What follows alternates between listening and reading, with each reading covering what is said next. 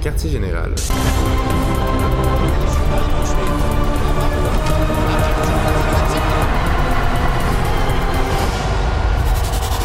Une division de surlebanc.ca.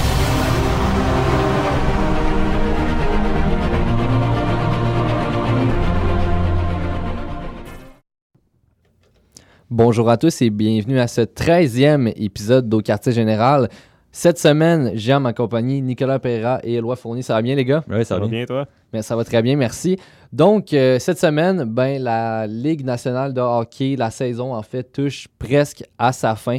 Et cette semaine, on aimerait focuser, en fait, sur le cas qui nous intéresse le, le plus, en fait, celui euh, des Canadiens de Montréal. Parce que, évidemment, les gars, ça n'a pas été la saison auquel les amateurs s'attendaient.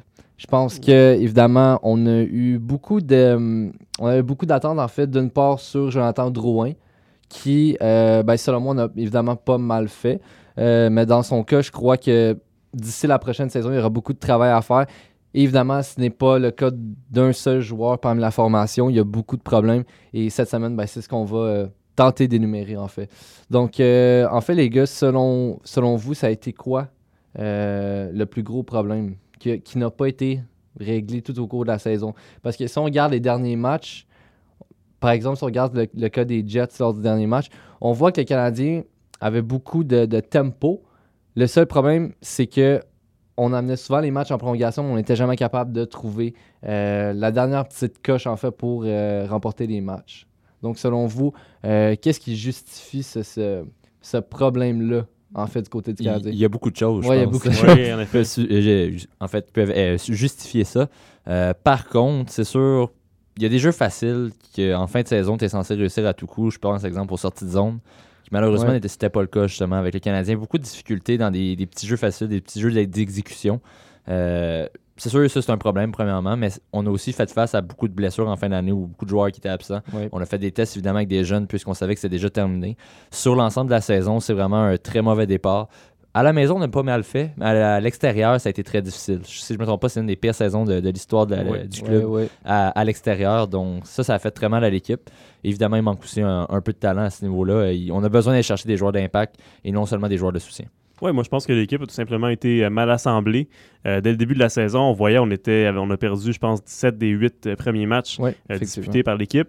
Euh, la profondeur en défensive, ça a notamment été un gros problème. Euh, on sait qu'on avait des joueurs comme Joe Morrow, David Schlemko, euh, qui jouaient tout le temps, puis Yerjabek aussi en début de saison, qui étaient là souvent. Puis ça, c'est des joueurs qui ont eu beaucoup de difficultés à s'adapter au style de jeu, en tout cas de Claude Julien, si ce n'est pas à la Ligue nationale en entier. Morrow puis Yerjabek, qui sont souvent d'ailleurs dans les estrades, dans leurs équipes respectives, maintenant à Winnipeg et Washington. Donc, c'est vraiment un gros problème. Puis ça, ça n'a pas aidé, entre autres, pour Carey Price dans ses statistiques cette année. Tu parles de Carey Price. Euh, ben, plus récemment, enfin, on a vu la, fameuse ovation auquel euh, il a eu droit euh, lors de l'avant-dernier match, ou du dernier match, pardon, au Centre Bell. En fait, un moment très émouvant pour lui. On voyait qu'il y, avait beaucoup d'émotions dans ses yeux.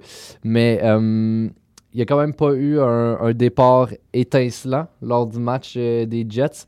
Et selon vous, je vous repose la question, malgré que on l'a posé souvent, je dirais, qu'est-ce que vous pensez du contrat de Carey Price là, à, cette fin de saison et son contrat qui va justement euh, arriver en fait sur, euh, sur la masse? Oui, ben moi je dirais c'est sûr pour son contrat, j'évaluerais pas la, la- saison euh, 2017-2018. C'est une saison, un, qui a été blessé deux fois. Donc déjà là, c'est plus difficile à évaluer un gardien de but à ces moments-là. Et c'est une saison où toute l'équipe a eu des difficultés. Donc c'est sûr c'est facile, on remet toujours la faute sur Carey Price. Je crois pas non plus qu'il est le principal facteur de- des débords de l'équipe cette année. Euh, par contre, je me répète, je l'ai déjà dit dans des podcasts précédents, pour moi, 10,5 millions pour un gardien de but, c'est beaucoup. Donc, c'est sûr, dans les prochaines années, il n'y aura pas le choix de nous prouver qu'il mérite. Euh, parce que Marc Bergevin, en signant Carey Price à 10,5 millions, a clairement démontré que c'est son joueur d'avenir, c'est son joueur de concession. Donc, c'est sûr, si ça ne fonctionne pas, on va avoir des problèmes à Montréal pour les prochaines années parce qu'on l'a encore pour 8 ans. Donc, Ouais. c'est sûr, il va falloir bien l'entourer, aller chercher des joueurs d'impact à l'avant, mais encore là, avec un 10,5 millions de prix sur la masse, ça risque d'être difficile. Oui, en effet, 10,5 c'est beaucoup. Puis pour 8 ans, c'est c'est encore pire. Ouais. Peut-être c'est plus lourd à apporter pour une équipe. On a des gardiens comme Rick DiPietro puis Roberto Luongo, par exemple. Mhm. Leur contrat était très, très difficile à porter pour leurs équipes parce qu'après quelques années, évidemment, ils perdent un- une, cer- une certaine performance, là, si vous voulez. Donc, euh, à 30 ans, Price est déjà passé un petit peu son, euh, son prime, si vous voulez, qui est à peu près 28 ans là, pour un athlète. Donc, euh, dans 8 ans, ça va être encore pire, d'après moi. Puis, euh, s'il est déjà blessé à 30 ans, ça pourra pas nécessairement s'améliorer avec le temps. Oui, en plus, tu parles des, des Canucks et des Islanders. Les Islanders, ça a pris plusieurs années avant qu'on se remette, justement, qu'on qu'on recommence à avoir des bonnes saisons. Encore là, Ouais. c'est encore difficile, Ouais. mais c'est déjà un peu mieux. Les Canucks, encore une fois, dans les bas-fonds euh, de la Ligue nationale. Ben, les bas-fonds, justement, le- malheureusement, Canadien le, oui. Canadien s'y retrouve. euh, euh, donc là, on est présentement au 29e rang de la Ligue, euh, Buffalo étant euh, au 31e rang et les Coyotes au 30e. Et évidemment, En avec fait, les sénateurs, Ouais, les, les, les- sénateurs les sont sénateurs, 30e, oui, c'est vrai. Euh, et avec tout ça, en fait, ben, ça améliore en quelque sorte nos chances euh, au prochain repêcha- repêchage. Pardon. Euh, Est-ce que vous pensez que Rasmus Dahlin est l'une des pièces manquantes au, au- au Canadien pour justement faciliter ces, ces transitions de jeu-là et du moins améliorer les sorties de zone dont tu parlais? Ben, je te dirais, c'est sûr, peu importe qui qu'on va aller chercher durant ce repêchage-là, ça risque d'être une, une valeur, un joueur de, d'apport, en fait, pour le Canadien qui va valoir vraiment la peine. Euh, c'est sûr, présentement, comme tu dis, on est au 29e rang, donc c'est 11,5% chan- pour cent de chance euh, d'avoir le premier choix. C'est sûr, si on l'a, Rasmus Dahlin, comme on en parle depuis longtemps, est le joueur que le Canadien va aller chercher logiquement aussi. Euh, on va aller chercher un défenseur de la première paire défensive, donc pour accompagner, exemple, chez Weber. Euh, déjà, là, le problème en défensive se règle, je dirais pas totalement, mais en bonne partie. On sait que Victor Mété et Noah Yolson vont d'être euh, l'an prochain à Montréal. Donc, déjà là, on commence à avoir une défensive peut-être un peu plus mobile et un peu plus fiable que ce qu'on a vu cette année. Euh, mais il va rester évidemment d'autres, pièces à ajouter au puzzle pour avoir une équipe complète et compétitive. Là, c'est Ouais. Puis non seulement ça, mais c'est qu'on a 11,5% de chance d'aller chercher. Darlene, on a 88,5% Ouais, de chance de ne pas aller le chercher. ben, Puis le, ça. problème, le problème, c'est que les autres joueurs dans le repêchage cette année sont bons, mais ne sont pas nécessairement prêts à avoir un impact Mhm. dans la Ligue nationale de hockey dès l'an prochain. Donc, les Canadiens, s'ils veulent s'améliorer pour l'an prochain, vont devoir faire des, euh, des gestes sur le marché des agents libres, entre autres, pour améliorer l'équipe. Euh, ou des échanges encore là, mais ça ne sera pas vraiment par le repêchage dès cette année. À moins d'avoir pas Cependant, le choix. Si on fait une reconstruction complète sur quelques années, ça va être intéressant à voir là, avec euh, un bon choix cette saison, peut-être même l'an prochain aussi. Mais c'est ce qu'on va voir. Je sais pas c'est quoi la stratégie de Marc Bergevin. Non, puis je veux dire, il peut arriver justement qu'il y ait des perles rares au prochain repêch- repêchage. Pardon. Ça a été le cas par exemple avec Jamie Benn et Pavel Datsyuk qui ont été des choix euh, très loin dans leur, euh, leur draft respectif. Mais euh, ça va pas être des joueurs qui vont donner un impact directement sur l'équipe la, la saison prochaine. Non, c'est ça. On... Donc, en effet. ça va être du développement sur le long terme Mhm. si, jamais, euh, si jamais le cas arrive tel quel. Ce qui n'est pas une force de l'organisation du Canadien d'ailleurs. On voit que le Rocket de Laval manque les séries encore une fois.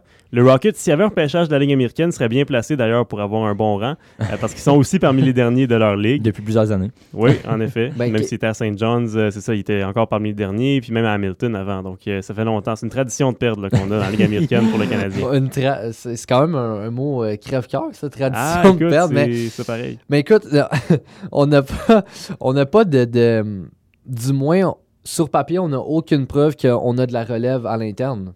Donc, c'est sûr que si on veut un apport de la saison prochaine, comme tu l'as dit, ça va être par une transaction sur le marché des joueurs autonomes. Ouais, parce- ben, c'est sûr, à l'interne, tu sais, je je nommais Yolson, Chaman, Mété qui peuvent être des bons joueurs quand même. Il y a Sherbak aussi, mais c'est pas des joueurs d'impact. C'est Non. pas des joueurs qui vont faire en sorte que l'équipe va, va devenir me- nécessairement meilleure. Oui, ils vont pouvoir amener leur jeu, en fait, leur soutien à l'équipe, mais c'est des joueurs, par exemple, Sherbak, je crois pas que c'est un joueur de premier trio dans la Ligue nationale à long terme. Non, non. Non, Donc, on a besoin d'autres joueurs, des- vraiment, comme je dis, des joueurs d'impact qu'on va pouvoir aller chercher à ce moment-là. Puis euh, également, on a fait mention euh, beaucoup en fait dans les médias que ben, c'est encore une saison de 20 buts pour notre cher Paul Byron. Ouais. Ben oui. Euh, donc, est-ce qu'on peut retenir de lui que c'est l'un des cas positifs de l'équipe, malgré cette saison assez, euh, assez misérable, si je peux dire ça Ouais, ben, c'est le cas. là, Ouais. Mais oui, c'est sûr, Paul Byron connaît quand même encore une fois une bonne saison. Donc, je dirais c'est ce qu'on peut s'attendre de lui maintenant. C'est un 20 buts par année. Euh, c'est un bon joueur de soutien qui a de la vitesse, très bon en désavantage numérique. Donc, comment font fois ses buts euh, en désavantage numérique l'an dernier. Ben oui. Euh, donc, peut toujours supporter l'équipe. Et encore là, comme je le dis, c'est un joueur quand même de soutien par contre. Donc, faut pas s'en Ouais. s'emporter avec Paul Byron, mais euh, au salaire qu'il fait, c'est une très bonne acquisition que Marc Benjamin avait faite dans le temps. Euh, je sais pas qu'on est allé le chercher au balotage. En effet, Byron qui a, qui a rien coûté aux Canadiens à Mhm. l'époque, puis qui coûte encore presque rien aux Canadiens. Pour un joueur qui marque 20 buts par année, euh, son rapport qualité-prix est excellent. Ouais. Donc, euh, Byron, c'est sûr que si c'est un joueur de premier trio à Montréal, ça serait pas un joueur de premier trio ailleurs. Il y aurait aussi Non, moins de glace. c'est Peut-être qu'il serait un joueur de 12-15 buts ailleurs. Mais à Montréal, il y a beaucoup, beaucoup de minutes parce qu'on n'a pas énormément d'effectifs à faire jouer à sa place. Puis, ben, écoutez, il a quand même marqué 20 buts cette année. Il faut lui donner ça. Euh, mais il faut que l'équipe s'améliore pour que Byron retombe un peu dans sa chaise, Ouais. là, qui n'est pas sur le premier trio. Et l'autre euh, point plus que positif, selon moi, de- à ce niveau-là, de- par rapport aux performances individuelles, ce serait Brandon Gallagher Ouais. qui a carrément explosé cette saison. Euh, Lui qui a remporté le trophée Monson, euh, qui vient tout juste de remporter en fait. Donc, euh, est-ce que, est que vous pensez en fait qu'il peut, qu'il peut battre cette saison-ci dès la saison prochaine ou c'est vraiment euh, un, un one-hit wonder, si, si je peux me permettre d'expliquer? encore là, ça? va dépendre un peu, comme Éloi le disait. Gallagher est peut-être pas un joueur de premier trio ailleurs dans la Ligue nationale. Ici, encore une fois, comme Byron, il a beaucoup de minutes. Euh, je le vois plus comme un joueur justement de deuxième trio. Donc, tout dépendant des acquisitions que le Canadien va faire, s'il reste, s'il demeure sur le premier trio, pourquoi pas et pourquoi il pourrait pas le refaire, c'est possible. Euh, mais dès le moment où on va chercher des nouveaux joueurs d'attaque, d'impact, encore là, justement, on risque de le voir sur le deuxième trio. Peut-être une production un peu plus limitée, mais son impact va toujours être là sur le jeu parce que Gallagher amène justement tout ce qui est côté euh, le cœur, en fait. C'est vraiment c'est un des joueurs qui a montré le plus de cœur dans l'équipe cette année. Oh, en effet, certainement. Puis je pense que Gallagher aussi, euh, si on le compare par exemple à Brad Marchand, un joueur un peu similaire dans son style de jeu, Marchand, quand il a marqué 60-70 points, on disait Ah, ça c'est un one-hit wonder, ça aussi. Je pense pas que Marchand va marquer encore. Puis Ben, il y a cette année, il y a contrat. 84 points. Ouais. Donc, euh, on, on, on disait ce qu'on voulait à l'époque, mais Marchand fait le travail depuis plusieurs années maintenant. Puis peut-être que Gallagher ben, a compris comment marquer davantage de buts, puis pas seulement donc, cacher le gardien, mais aussi mettre la rondelle dans le filet. Puis peut-être qu'il va pouvoir répéter l'exploit dès l'an prochain. Ouais, il faut pas oublier que l'an dernier, il avait été blessé aussi pendant Ouais, une bonne aussi. euh, partie de la saison. Donc, c'était peut-être, dans son cas, ça a été, ça l'a peut-être ralenti un peu, mais cette ça. année euh, a montré de quoi il est capable. Donc, potentiellement qu'on aurait un deuxième Brad Marchand en fait dans l'équipe. Euh, parce qu'il ne faut pas se cacher, Brad Marchand qui est quand même devenu un, un joueur d'élite là, pour Boston aux côtés de, de Patrice Bergeron. Mais encore là, un, un centre, peut-être, on peut, on peut le Ouais, dire, élite dans la. Ligue nationale avec Ben Patrice oui. Bergeron. Euh, donc, encore là, c'est le Canadien qui doit aller chercher ça. là. Et ben, de ce qu'on dit encore une fois, et, et ce ne sont que des rumeurs évidemment, mais c'est que ben, le fameux John Tavares, le, le Canadien, le, le pourchasserait euh, pour en fait qu'il se, se joigne à l'équipe dans le, dans le marché des joueurs autonomes. Mais euh, est-ce que justement, est-ce que, en fait, la question que j'ai pour vous, les gars, c'est est-ce que le centre qu'on a tant de besoin est la seule et unique option que le Canadien a? Parce que la défensive aussi a ses lacunes et ben, le centre, outre que je dirais Patrice Bergeron, qui lui est un centre plutôt défensif, le centre ne va pas nécessairement pallier à ces mauvaises sorties de zone-là et aider euh, la défensive en quelque sorte. Donc, est-ce que, est que vous avez d'autres d'autres solutions pour l'équipe, du moins en défensive? la, question, la question est dure à dire. Ben, écoutez, en fait, je vais réorienter ma question. Euh, quels joueurs ont posé le plus de problèmes en défensive cette saison? On, on peut en nommer ça. Il y en On en plusieurs, comme euh, disait Éloi tantôt, Morrow, euh, même également Schlemko, qui connaît Oui. une année assez difficile. C'est sûr, il a été blessé au début de l'année. Ouais. Euh, Yerabek également. Même Jordy Ben, c'est un joueur de vraiment de, de troisième paire, en fait, dans un top 6. Mais là, cette année, il a été souvent appelé à jouer dans le top 2, top 4 parfois.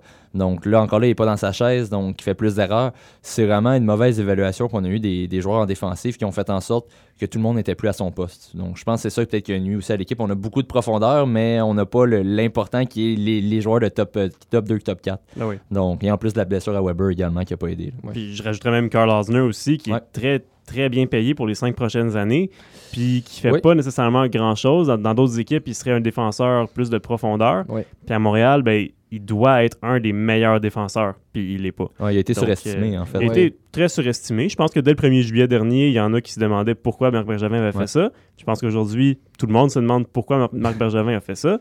Parce que les autres directeurs généraux, la vérité, c'est qu'ils n'ont même pas été proches d'égaler cette offre-là qui a été faite à Carl Osner. à Carl Osner. Donc, euh, c'est vraiment une décision assez difficile à comprendre. Euh, on a encore une fois surévalué un joueur, puis on paye le prix à Montréal. Surtout qu'on avait, justement, avant le repêchage d'expansion, Alexis Yemelin qui aurait pu faire le même travail. Ah oui. Donc, je, je dirais sinon peut-être mieux également. là. Ouais. Donc, il aurait eu un rôle différent, mais euh, qui aurait coûté aussi moins cher aux Canadiens. On aurait juste pu laisser aller Beaulieu à Vegas au lieu de l'échanger trois jours avant. Puis, euh, ben, en fait, si on se souvient bien, quand on avait acquis Jordy Ben, euh, est-ce que je me trompe en disant qu'il est arrivé en même temps que les Davidson et Dwight King à Montréal? Ouais, ouais, je crois que c'est à peu près, exactement. Euh, ben, pourtant, on- de la façon qu'il jouait du moins au début, on voyait ça comme un excellent coup et un vol complet, Mais Jordy Ben. Ça reste un, excell- un excellent coup quand même de Bergevin. Il joue Ben très bien, Jordy Ben. C'est vraiment juste, comme je disais tantôt, il n'est pas dans sa chaise présentement. Le remettre sur, son, sur un top 6, je dirais, durant toute l'année, on ne parlera pas de Jordy Ben, mais il va faire son travail. Donc, il va, faire, euh, il va bien jouer quand même défensivement, il va sortir la rondelle, il va pallier les attaques adverses, mais c'est pas non plus, comme je dis, un joueur top 2, top 4. Donc, il n'est pas de ce calibre-là, il l'a jamais été à Dallas, il ne sera pas plus cette année ni l'an prochain. Donc, euh, c'est vraiment là, à ce niveau-là, qu'on a, il y a eu un défaut du côté de Canadien. En effet. Puis aussi, une autre chose qui, qui m'inquiète, c'est le développement, le développement de Victor Mété, qui est Ouais. très jeune, Ouais. mais qui est obligé de jouer des grosses minutes contre des joueurs qui sont beaucoup plus imposants physiquement que lui. Mété qui distribue très peu de mises en échec, qui est incapable de s'imposer physiquement sur la glace euh, contre des hommes là, dans, la, Ligue- dans la Ligue nationale. Euh, ça va être, d'après moi, très difficile pour Mété de se développer puis d'améliorer son talent qu'on a vu de cette saison. Je pense qu'il aurait été mieux euh, dans le junior pour améliorer donc cette- certaines facettes de son jeu. Puis il aurait- il serait, il serait arrivé mieux préparé euh, dans la LNH. Mais là, cette année, on l'a propulsé euh, au rôle même de top 2 en début de saison avec Shea Weber. Puis j'ai l'impression que malheureusement, dans quelques années, son développement va en avoir souffert. Et surtout que cette année, c'est une saison qui veut à peu près rien dire pour le Ouais. Canadien. Donc, on aurait pu même, en cours de saison, le retourner dans les mineurs juste pour lui Ouais. offrir le, jeu, le temps de jeu et le, le style de jeu qu'il mérite pour s'améliorer, En justement. Et encore un, un autre joueur, je dirais que auquel je pense, c'est évidemment, bien sûr, euh, Alex Galchenyuk, qui, on parle d'une cinquantaine de points Mhm. cette saison dans son cas. Ouais, 51. Euh, donc, un, un bilan, je dirais, positif, mais est-ce qu'on peut espérer plus dans son cas? Sachant, sachant qu'il a quand même été le, le vol de son repêchage respectif parce que Neil Yakupov n'a pas su euh, relever la hauteur des attentes. euh, C'était un repêchage assez faible. Ouais, ouais. C'est un peu, euh, pas à l'image de cette année, mais où on n'a pas nécessairement de, de joueurs outre Rasmus Dahlin qui se démarquent. Euh, Galchenyuk a bien fait. C'est sûr, encore là, la majorité de ses points ont été faits lorsque le Canadien est éliminé. Je pense un peu à sa saison de 30 buts. Ouais. On dirait qu'il se démarque davantage quand la pression n'est plus là, ce qui peut-être va poser problème dans les prochaines années. Là, il lui reste deux ans à son contrat, bien hâte de voir ce qui, ce qui va arriver. Euh, c'est sûr, peut-être en l'entourant d'un, autre joueur de, de très bonne qualité, il va pouvoir faire quelque chose. Mais encore là, avec Jonathan Drouin, on n'a rien vu de- d'exceptionnel cette année. Je dirais les meilleurs moments, je crois, c'est quand on, aurait, on a mis ensemble Gallagher et Galchenyuk. On avait le droit à quand même certains beaux jeux, donc qui rappelaient leur année, euh, leur première année Ouais, à la ouais, nationale. Euh, mais encore là, c'est peut-être un joueur de deuxième trio finalement qui était un peu surestimé à Montréal. Oui, en effet. Puis je pense que Galchenyuk pourrait se rendre à 20 buts. Il est à 19 en ce moment, Ouais. puis on joue ce soir, puis on joue samedi soir. Donc euh, Galchenyuk a cette chance-là peut-être d'atteindre un plateau assez important pour lui. Euh, mais malheureusement, il semble avoir plafonné un petit peu. Mhm. Euh, je pense que son talent ne va pas nécessairement s'améliorer maintenant. Euh, puis ça va rester donc un joueur d'une vingtaine de buts, ce qui est quand même assez honnête là, dans la Ligue nationale actuelle. Puis, euh, en fait, tu as parlé de talent qui, qui plafonne. Ça m'inspire un, un peu la prochaine question, dans le sens où, euh, Nico, tu l'as évoqué, la blessure de chez Weber Ouais. en défensive. C'est sûr que son temps dans la ligue ne veut pas commencer à être assez compté. Et est-ce que les blessures vont pas nuire encore plus à sa carrière? Parce que veut pas avec l'âge, on suit la logique, les blessures vont Ouais, commencer à s'accumuler aussi. Je sais pas, parce que c'est sûr, euh, c'est la première grosse blessure que Shea Weber a eue dans sa, sa carrière. Euh, c'est sûr, ça va être de voir comment il va réagir à ça. On parlait beaucoup d'André Markov quand il a eu ses, blessures au genou, qu'on on disait sa carrière est finie, tout ça. Et pourtant, quand il est revenu à Montréal, il a connu des excellentes saisons. Donc, j'ai hâte de voir euh, Shea Weber. C'est sûr, peut-être pas euh, jusqu'à 40 ans euh, dans la Ligue nationale, mais peut encore donner plusieurs bonnes années aux Canadiens. Là, c'est de voir si on, on veut le garder ou si on pense peut-être l'échanger, parce que veut, veut pas. Euh, le Canadien n'est pas prêt à gagner la Coupe Stanley tout de suite. là. On a besoin de mettre les pièces en place. Encore là, ça va dépendre du, de, la, l'avenue que va prendre Marc Bergevin. Est-ce qu'on va viser de- une, une reconstruction rapide ou plutôt lente? C'est sûr, si on va dans le cas d'une reconstruction lente, euh, je crois qu'on n'a pas le choix d'essayer de profiter de sa valeur dès maintenant pour peut-être l'échanger et aller chercher au moins retirer quelque chose de bon avec ça. Ben, sa valeur, je pense, qui, qui vient de baisser peu, énormément. ouais, ça, c'est parce sûr, que ouais. Au salaire qu'il gagne année après année, puis pour un, un long contrat comme ça, je pense pas qu'il y ait beaucoup de directeurs généraux euh, dans la ligue qui soient prêts à prendre une chance sur lui, ce que Bergevin a fait évidemment il y a deux ans. Euh, mais ça, ça, ça lui appartient. Mais euh, je suis pas nécessairement inquiet pour Shea Weber. Je pense qu'il y a encore du bon hockey en lui. Il n'est pas si vieux que ça, puis une blessure, je pense que ça vient pas nécessairement Non, tout chambouler dans son cas. C'est un joueur qui est assez solide physiquement, Puis son style de jeu n'est pas nécessairement axé sur la vitesse non plus. Donc, euh, ça risque de l'aider dans les prochaines années parce que il, va moins ralentir, par exemple, qu'un défenseur qui utilise plus son coup de patin. Oui, bien évidemment, je suis, assez d'accord avec toutes vos, affirmations, mais justement pour pallier à ce, peut-être ce manque de, de vitesse-là que, chez Weber n'a pas, si on à l'attaque, Nico, tu- encore une fois, tu l'évoquais un peu plus tôt, euh, ben Sherbach, tu te dis peut-être pas un joueur de premier trio, deuxième trio. Faut avouer, faut avouer pardon, que ses buts euh, qu'il a fait cette saison sont assez, ma foi, spectaculaires. Et est-ce que c'est- ce n'est pas ce que le Canadien a de besoin? Mais si seulement il pouvait en faire plus, par contre. c'est peut-être ça, parce que c'est sûr, euh, Sherbach a eu 4 buts cette année. Bon, a été rappelé en milieu de saison. Euh, mais encore là, c'est est-ce qu'il va être capable. Il a le talent. Il a quand même un certain talent chez Sherbach. Mais qu'il va pouvoir s'imposer à long terme dans la Ligue nationale Euh, C'est un joueur qui me fait penser beaucoup justement à Alex Galchenyuk qu'on parlait, sans dire qu'il a plafonné déjà. il est vraiment au début de sa carrière. Mais euh, Sherbach veut, veut pas. Je crois pas encore une fois que c'est un top 3. C'est peut-être un top 6 offensif. Et encore là, il va jouer justement des minutes avec peut-être des Galchenyuk, des Drouin et tout ça. Donc, une vingtaine de buts par saison pourrait être bien de son côté. Mais il n'a pas encore prouvé beaucoup dans la Ligue nationale. Il est dans ses débuts.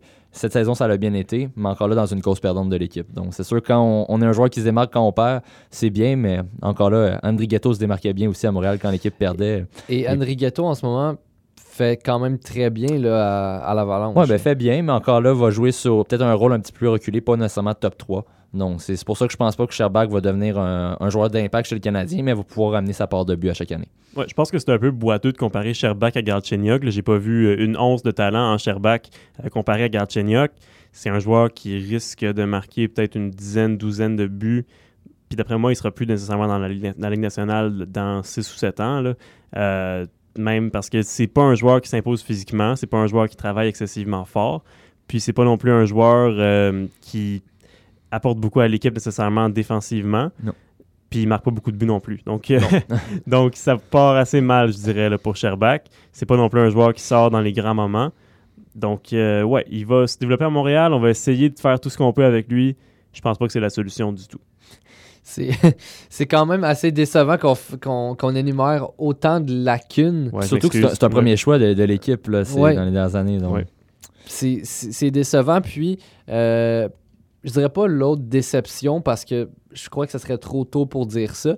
Mais euh, en fin de saison, j'ai l'impression, euh, si je vous amène encore une fois du côté des gardiens de but, qu'on a vu deux facettes de Charlie Lindgren. On avait le Charlie Lindgren où on se disait, et là je pousse la note parce que, bon, on pouvait presque entendre, on, en- on tasse Carey Price et on amène Charlie Lindgren, ça va être lui notre premier gardien, il est prêt pour la Ligue. Je veux dire, certes, il est prêt pour la Ligue en tant que deuxième gardien, non pas comme premier, mais on, le voyait presque déjà à, quelques égards comme, euh, comme premier pendant la saison. Puis, euh, enfin, dans les derniers matchs, ça a été complètement le contraire. Euh, beaucoup, de, buts contre lui. J'ai l'impression qu'on a perdu un peu son momentum du côté de, de Charlie Lindgren. Est-ce que je me trompe? Ben, c'est sûr, ça a été une saison euh, en deux temps pour Charlie Lindgren. Par contre, euh, c'est sûr, le Canadien, encore une fois, n'a pas connu une bonne saison. Donc, euh, peu importe le goaler qu'on va mettre dans les filets, si c'est difficile, ça va donner un résultat plus ou moins bon. Mais Ouais. Charlie Lindgren, j'ai l'impression, peut-être dernièrement, de ce qu'on voyait, son style de jeu, on dirait que c'était plus, sans dire que c'était de la chance, mais euh, avait un moins bon positionnement devant le filet, était moins, semblait moins à l'aise techniquement. Euh, ce qu'on peut pas reprocher à Carey Price, qui est un des gardiens les plus techniques de la Ligue nationale.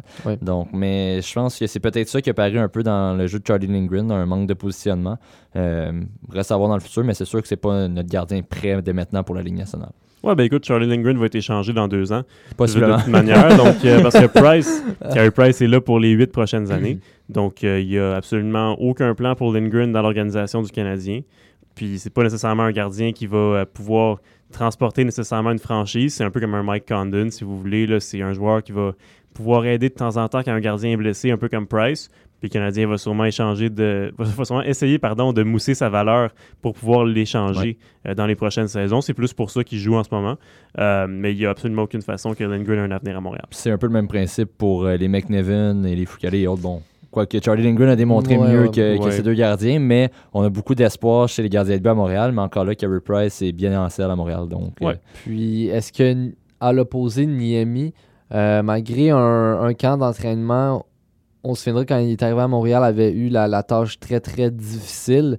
Euh, puis a quand même réussi à amener du positif dans les filets? Ça va rester un deuxième gardien, c'est sûr. C'est ça Ouais, sera non, pas le sauveur d'une équipe. Même, certain. euh, dans certaines équipes, peut-être aurait été quand même troisième cette année. Euh, il a connu des bons moments. Encore là, sur le long terme, qu'est-ce qu'il peut faire? Ça va être vraiment un, un gardien qui est en fin de carrière, qui va euh, se promener à travers la Ligue nationale, trouver un, un boulot, une place à l'autre. Mais euh, je crois pas non plus que c'est un gardien qu'on peut considérer pour l'avenir pour le Canadien, personnellement. Oh, en effet, j'ai absolument rien à redire là-dessus. Je pense que Niami n'a absolument pas euh, d'importance à long terme à Montréal parce qu'il est assez vieux quand même pour un gardien. Puis ça reste un deuxième gardien. là. Ouais, Donc, même euh, selon moi, je crois pas, parce que plusieurs disent, exemple, on pourrait garder Niami une autre année, euh, le signer pour un an, euh, garder Lindgren dans les mineurs, mais encore là, Lindgren commence un contrat à un volet avec le Canadien l'an prochain. Donc moi, je me dis, avoir Lindgren ou Niemi, il n'y aura pas nécessairement une énorme différence. Donc à ce moment-là, on est mieux de laisser le jeune justement avoir une, une chance avec le grand club. ou signer Scott Foster. C'est- un gardien euh, d'exception qui n'a pas encore accordé de but Ouais, ben, il y a un des seuls 18 gardiens dans l'histoire de la Ligue Ouais. nationale qui a un pourcentage d'arrêt de 100%. Ouais. Ben écoute, c'est Ben- quelque chose. ouais. Le pire, c'est que j'y ai pensé un peu plus tôt quand tu parlais de, de, de Lindgren qui avait un petit peu de la misère là, avec ses, ses rebonds, tout ça. J'étais comme Scott Foster, lui, Scott Foster fait le 100%. travail, oui. 100% d'efficacité dans les filets. Peut-être que c'est la solution euh, à Montréal. Bon, la solution, c'est Alechemski, je pense. oui. J'attends qu'il revienne avec Ben- beaucoup d'impatience. Je vais je vais pas décevoir, mais je pense pas qu'il. Ils, disent qu'il va revenir. À chaque deux semaines, ils nous disent Ah, Emski, il patine. Là. Je crois, je crois pas qu'il va Non? revenir. Je pense pas qu'il Je va, pense pas qu'il va revenir. C'était le joueur d'impact qui nous manquait. Oui, c'est Non, ça. mais écoutez, plus sérieusement, il y a encore deux pions qu'on n'a pas euh, discuté. Euh, je parle, bien sûr, d'une part de Charles Hudon, Ouais. qui, euh, ma foi, très surpris euh, en cette saison. Je veux dire, on s'attendait à beaucoup euh, de son côté, mais je crois pas, je dirais pas autant, parce que certes, c'est un espoir qui, a- qui, selon moi, avait beaucoup de valeur, mais a quand même vraiment, vraiment surpris euh, à certains égards. là. Et autant qu'à certains moments, je crois qu'on voyait peut-être Sherbach au-dessus d'Udon, que là, Udon vient de prendre la place carrément. Mais Udon a connu une, une bonne saison. C'est sûr, au niveau de, de ce qu'il a amené à l'équipe, c'est une trentaine de points. Oui. Donc, c'est 30 points. C'est pas, c'est pas incroyable, mais a quand même bien fait. Il a, il a apporté son lot de chance. C'est sûr, avait beaucoup de difficultés à conclure devant le filet. Euh, plusieurs chances manquées. Euh, D'après moi, il va rester avec les Canadiens dans les prochaines années, mais c'est pas non plus, encore Non. une fois, un joueur d'impact. Ça reste Ouais, un joueur de troisième, ouais, quatrième tri- trio. Euh, c'est un peu comme quand Nicolas Deslauriers est arrivé à Montréal. Tout le monde en parlait comme si euh, on devait le mettre sur le premier trio. Quand Julien le mettait Bah- dans les estrades, on, on était ébahis, on comprenait pas. Mais Mais il y a du cœur. Il y a du il y a cœur. du cœur, Ben mais oui. ça, ça reste un joueur de quatrième trio. Ce sera jamais un joueur qui va te permettre de gagner et de, de te rendre loin, exemple en série. Ça va être un joueur de profondeur, comme Udon risque de le faire. Et c'est ce qu'on a de trop à Montréal. On arrête- beaucoup d'émotions, pas assez d'impact. Exact. Puis, euh, ben, l'autre pillon, comme je disais, qu'on a- n'avait pas encore mentionné, c'est Malcolm McCarron. Ouais. Euh, écoutez, déception, probablement le seul mot qui, qui me vient à l'esprit. Euh, on parlait de lui comme euh, peut-être un prochain joueur, du moins de deuxième trio. deuxième, deuxième trio, troisième. Là. Non, mais souvenez-vous, à ses débuts, quand il, est arrivé, quand il est arrivé à Montréal, on disait troisième trio, peut-être même deuxième. Et qu'est-ce qu'on voit? Pas du tout le cas. Là. Ouais, je, Je- le, mets- je le mettrais même pas sur le quatrième. Non, Personnellement, ça. Non, présentement, c'est c'est difficile pour les espoirs du Canadien, en fait. C'est c'est- c'est un peu euh, un bilan pathétique, mais C'est- on, on en rit à, ce- on en rit à ce point-là, en fait. Ouais, ouais. c'est- sûr, encore là, McCarron va peut-être prendre 2-3 ans pour se développer, mais il ne deviendra jamais un joueur d'impact. Ça reste un joueur de troisième, quatrième trio. Et encore là, des fois, il nuit plus que d'autres choses quand il est là. là. Oui.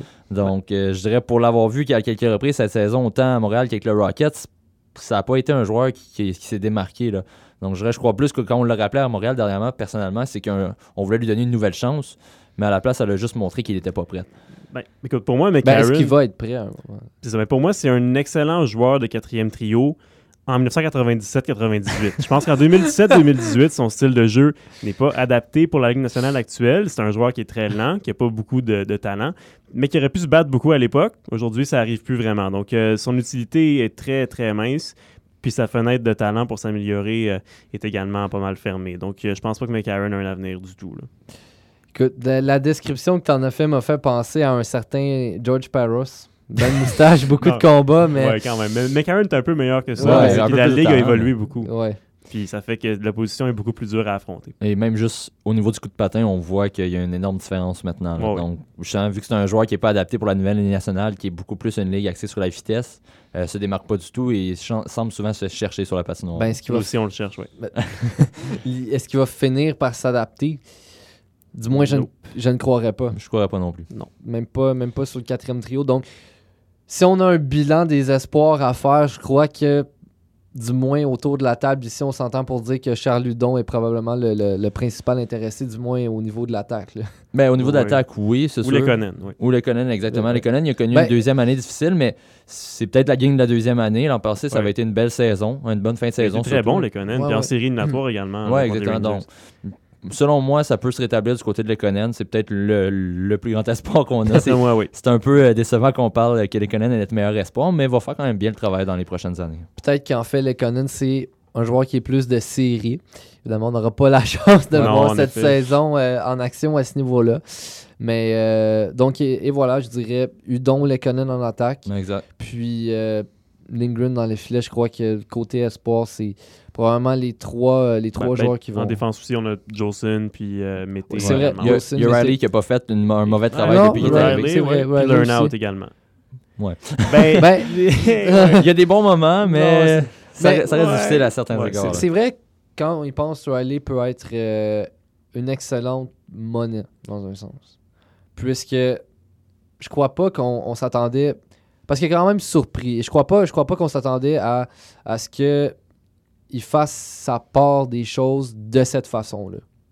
Mais je dirais, sans, sans les comparer, parce que c'est des, des styles de jeu assez différents, mais c'est un peu comme quand on a acquis Jordy Ben. On s'attendait à peu du joueur. Il a fait un bon travail, donc tant mieux. Si on s'attendait à rien du côté de, de Riley, mais reste à voir encore une fois ce que ça va donner euh, sur le long terme. Comme on dit, Jordy Ben a connu une année difficile, mais il n'était pas dans sa chaise.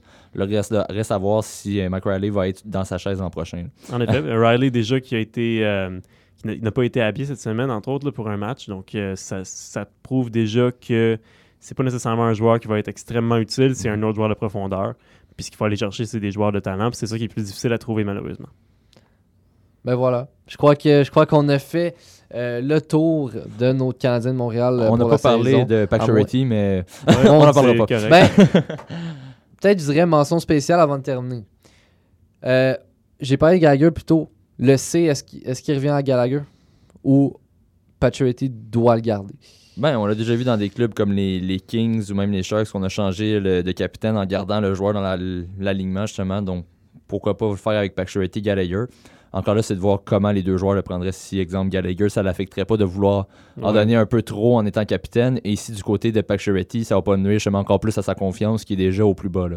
Ou Ouais, ça va non. pas y enlever? Ça peut avoir l'effet contraire. Ça peut enlever de la pression aussi, ouais. Ça, c'est sûr. Mais ça reste à voir. Je dirais, on va aussi voir euh, cet été ce qui va arriver côté Max Pacioretty. On parlait beaucoup d'échanges. Ouais. Je crois pas que ça va se faire, mais on n'a aucune, euh, aucune idée de ce qui se passe dans la tête de Marc Bergevin présentement. Pour moi, il reste capitaine à Montréal parce que ça lui mettrait encore plus, je dirais, de pression d'être devant le public montréalais, puis ça va enlever le C C'est sûr, ouais. euh, Ouais. du Canadien. Puis pour Gallagher, ben, non seulement ça lui mettrait de la pression supplémentaire, mais c'est aussi un joueur qui n'est pas très aimé nécessairement des arbitres. Puis le capitaine, c'est très important, qui a, par exemple, discuté une, une décision, euh, par exemple. Donc, est-ce que Gallagher aurait, aurait le respect nécessaire imposé donc, par le, le titre de capitaine? Je sais pas, malheureusement. C'est des, des questions qui vont être répondues dans le futur auxquelles, évidemment, on n'a pas de, de Ouais. réponse en ce moment. Ben, merci les gars d'avoir été avec moi ce soir pour ce 13e podcast d'Au Quartier Général. Euh, donc, c'est ce qui va conclure l'émission spéciale sur la fin de saison des Canadiens de Montréal. Euh, le podcast sera disponible sous peu sur notre site web sur lebanc.ca et on se retrouve la semaine prochaine pour un autre podcast d'Au Quartier Général. À bientôt.